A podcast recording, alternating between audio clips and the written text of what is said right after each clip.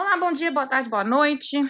Eu não sei que hora que você está ouvindo esse podcast, mas aqui a proposta é te fazer entender tributário em 10 minutos, sempre mais, como direito tributário. E eu sou a Duquesa de Tex, estou aqui para te explicar de uma forma simples, rápida e divertida as coisas mais complicadas do direito tributário. E o tema de hoje é declaração de saída definitiva.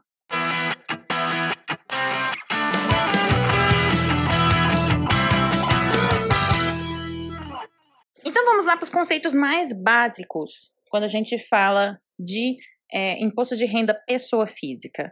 O conceito de residente e não residente fiscal. Você é um residente fiscal aqui no Brasil, todo mundo, nós somos contribuintes, quem está morando aqui com ânimo definitivo ou com visto permanente, ou tem umas outras também exceções, mas vamos lá, você teve uma proposta, está indo embora do Brasil.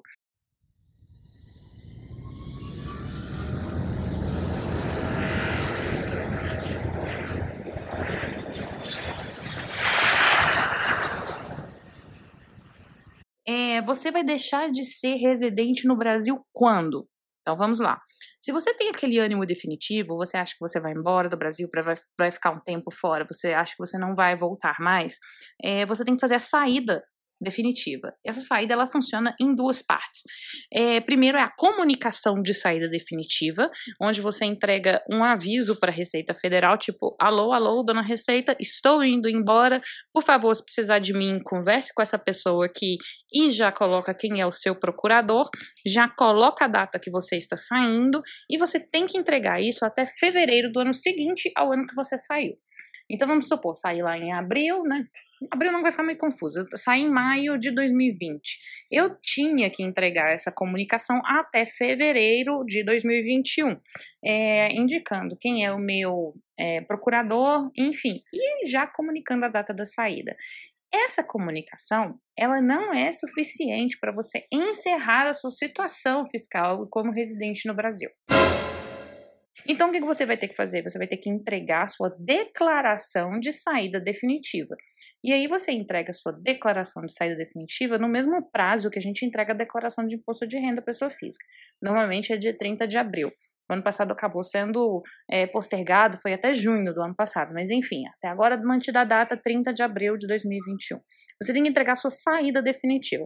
E como é que isso funciona? Isso funciona como se fosse um bilhete final para a Receita Federal para você falar: estou saindo, estou levando isso, isso, isso, esses são os bens que eu tenho, isso é tudo que eu recebi tributado aqui no Brasil.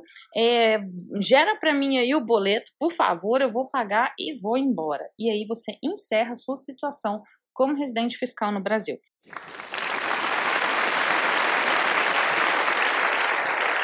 Ou seja, você não vai ter mais que ficar pagando aquele imposto de renda, você não está sujeito mais àquele pagamento do imposto de renda, como se você fosse um residente fiscal.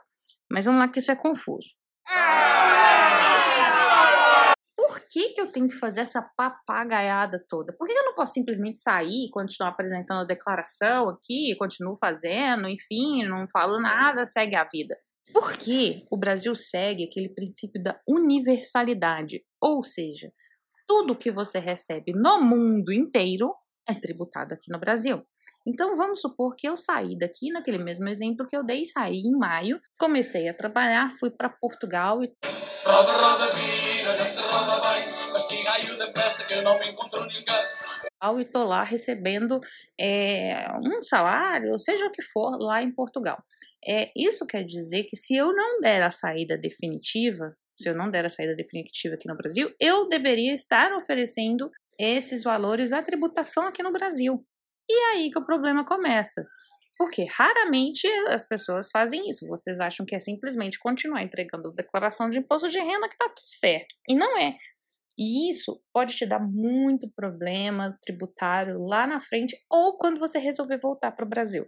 Então, essa é a importância de você encerrar um vínculo é, você ali colocar um ponto final, dizer, olha, estou saindo, não quer, não tenho mais relação aqui, então não tenho que informar meus rendimentos é, oferidos em outros lugares. Ah, mas como é que ficam os meus rendimentos oferidos aqui no Brasil? Por exemplo, ah, eu tenho uma casa, eu vou alugar essa casa, e aí como é que eu vou fazer para receber esse aluguel? Bom, você vai passar a condição de não residente. aqui no Brasil. Isso quer dizer que você vai ser tributado exclusivo na fonte. O que é a tributação exclusiva na fonte? Aquela que você não tem direito à restituição. Você pagou, acabou, entendeu? O choro é livre. Então é essa que funciona. É aquela tributação que você coloca ali e acabou, nunca mais vê, você já pagou, já resolveu, enfim. E isso vai acontecer com seus rendimentos aqui no Brasil e especialmente também com rendimentos como o aluguel, igual eu tô falando, normalmente as pessoas saem, ah, vou deixar o meu apartamento alugado. É, e isso vai fazer com que você tenha esse imposto retido na fonte. É, as alíquotas variam, normalmente as alíquotas são de 25% para aluguel, é, são para aluguel é 15%, é, e você não vai ter direito à restituição desse imposto mais. Tá aí a desvantagem? Tá aí a desvantagem. Tem mais desvantagem? Tem mais desvantagem, que é uma das perguntas que eu mais recebo no Twitter. Conta corrente de residente no exterior. A famosa CDE, que é a conta de domiciliado no exterior. A CDE é, é aquela conta que você tem aqui eh, no Brasil, nos bancos brasileiros, você teria no Banco Brasileiro, mas você morando lá fora, não sendo residente fiscal. Essa conta tem um custo altíssimo, todo mundo reclama, é, gira em torno de mil reais em tarifas, isso aí mensalmente, e aí acaba se tornando inviável. Por que que existe tanto cuidado com relação a esse tipo de conta? Bom, aí é aquela questão da meia entrada, né? Muita gente já fez muita coisa errada é, quando não era tão rígido, o, o, controle não era tão rígido, e isso acabou fazendo com que os controles aumentassem, e se o controle aumenta, o custo aumenta também. Então, de novo, é aquela história da meia entrada. Se todo mundo tem a meia entrada, se todo mundo usa o benefício de uma maneira indevida, isso acaba encarecendo para quem usa de maneira correta. E é a mesma história aqui na CDE, né, na conta de domiciliado no exterior. Enfim, as pessoas perguntam: tem alguma outra maneira de fazer isso? Não, não tem. Se você tem uma conta de domiciliado no exterior, é, se você tem, se você não é um residente no Brasil, você tem que ter uma CDE, que é uma conta de domiciliado no exterior.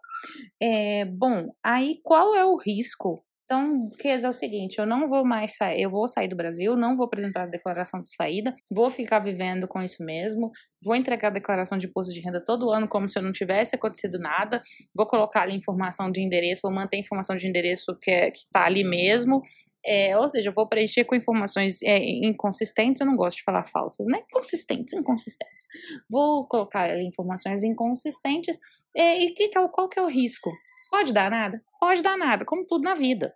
Pode não acontecer nada, pode que as pessoas nunca vão, a Receita Federal nunca vai reparar, ninguém nunca vai te questionar sobre isso. Sim, isso pode acontecer.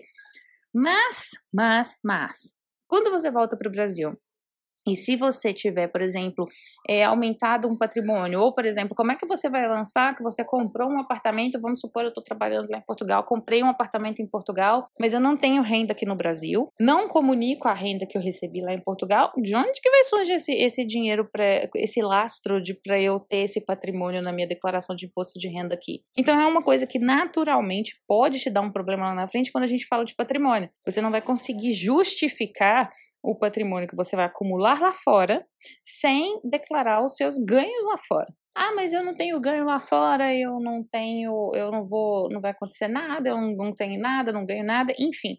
É sempre um risco da Receita Federal de te dar uma amolação, de te dar uma, um, ter que apresentar documentos, enfim. O correto é o correto. E o correto é apresentar a comunicação de saída definitiva igual eu falei, até fevereiro do ano seguinte, declaração de saída definitiva até abril do ano seguinte. Tem que entregar os dois? Do que? Tem que entregar os dois. Por quê? Não sei. É, segue o jogo. Ah, Duquesa, mas eu já saí, já tem cinco anos e, e eu não entreguei comunicação de saída definitiva. Entrega declaração de saída definitiva. Isso é que é o mais importante. Agora, é, o que muita gente me pergunta, gente, isso eu recebo muita dúvida disso no Twitter. Ah, Duquesa, eu tenho uma situação específica XYZ. Gente, é impossível fazer um, um podcast ou explicar em uma thread todas as situações possíveis nesse caso de saída definitiva. O que eu tô explicando aqui é o contexto geral. Por que você deve fazer a declaração de saída e quais são os problemas que isso pode trazer se você não fizer. São essas as duas perguntas que eu tentei responder aqui no podcast. Questão de investimentos, é, como isso vai ser tributado, ou se você vai ter acesso à carteira de investimentos no Brasil. Isso tem que ser tratado caso a caso e vocês precisam procurar ajuda especializada para isso. O importante, é igual estou colocando aqui, é estar em compliance, vamos dizer assim, com a Receita Federal do Brasil para que isso não te dê um transtorno lá na frente. É esse que é o, o principal objetivo aqui. Ah, Duquesa, mas existem os acordos de bitributação que eu posso é, compensar o que eu paguei lá, o Brasil aceita o que eu paguei lá para compensar aqui. Sim, são processos burocráticos, muitas vezes são processos que são é, feitos de uma maneira um pouco mais complicada, que você provavelmente não vai conseguir fazer sozinho. Então, isso é. E você vai acabar tendo esse custo com o contador, com o advogado, que seja. Então, o que é o, o correto, vamos dizer assim, e o que vai te dar menos dor de cabeça, é, apesar de que tem essa desvantagem da questão da conta corrente, é fazer a declaração de saída definitiva.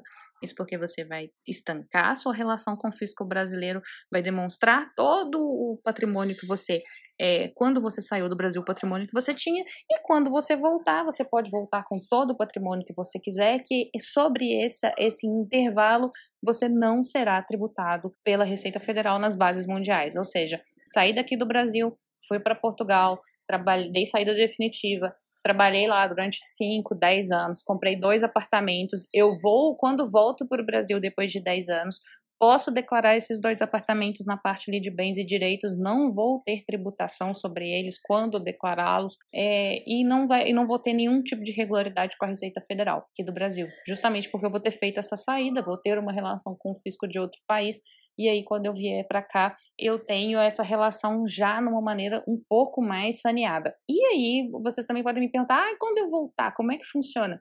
Quando você voltar, você vai fazer uma declaração normal de imposto de renda de pessoa física. Normalmente, você vai indicar é, ali a data que a partir do ano calendário que você se tornou residente novamente. E isso conta a partir do seu ingresso com ânimo definitivo é, de volta aqui no Brasil. E você vai ter essa situação menos problemática para você, porque a gente já sabe que tudo que envolve mudança para o exterior, mudança de residência fiscal, isso envolve muita burocracia, acaba dando muita dor de cabeça. Eu acho que esse risco todo não vale a pena pela, pela conta corrente aqui no Brasil, mas enfim. Existem aí, estão aí apontados os riscos e o meu conselho sempre é procure um especialista, porque esse é um ponto muito específico para você tentar resolver sozinho. Tá bom? Esse foi o podcast de hoje. A gente volta a qualquer minuto ou qualquer 10, 15 dias, porque eu não sou a pessoa mais é, disciplinada. Enfim, um abraço a todos e até o próximo podcast.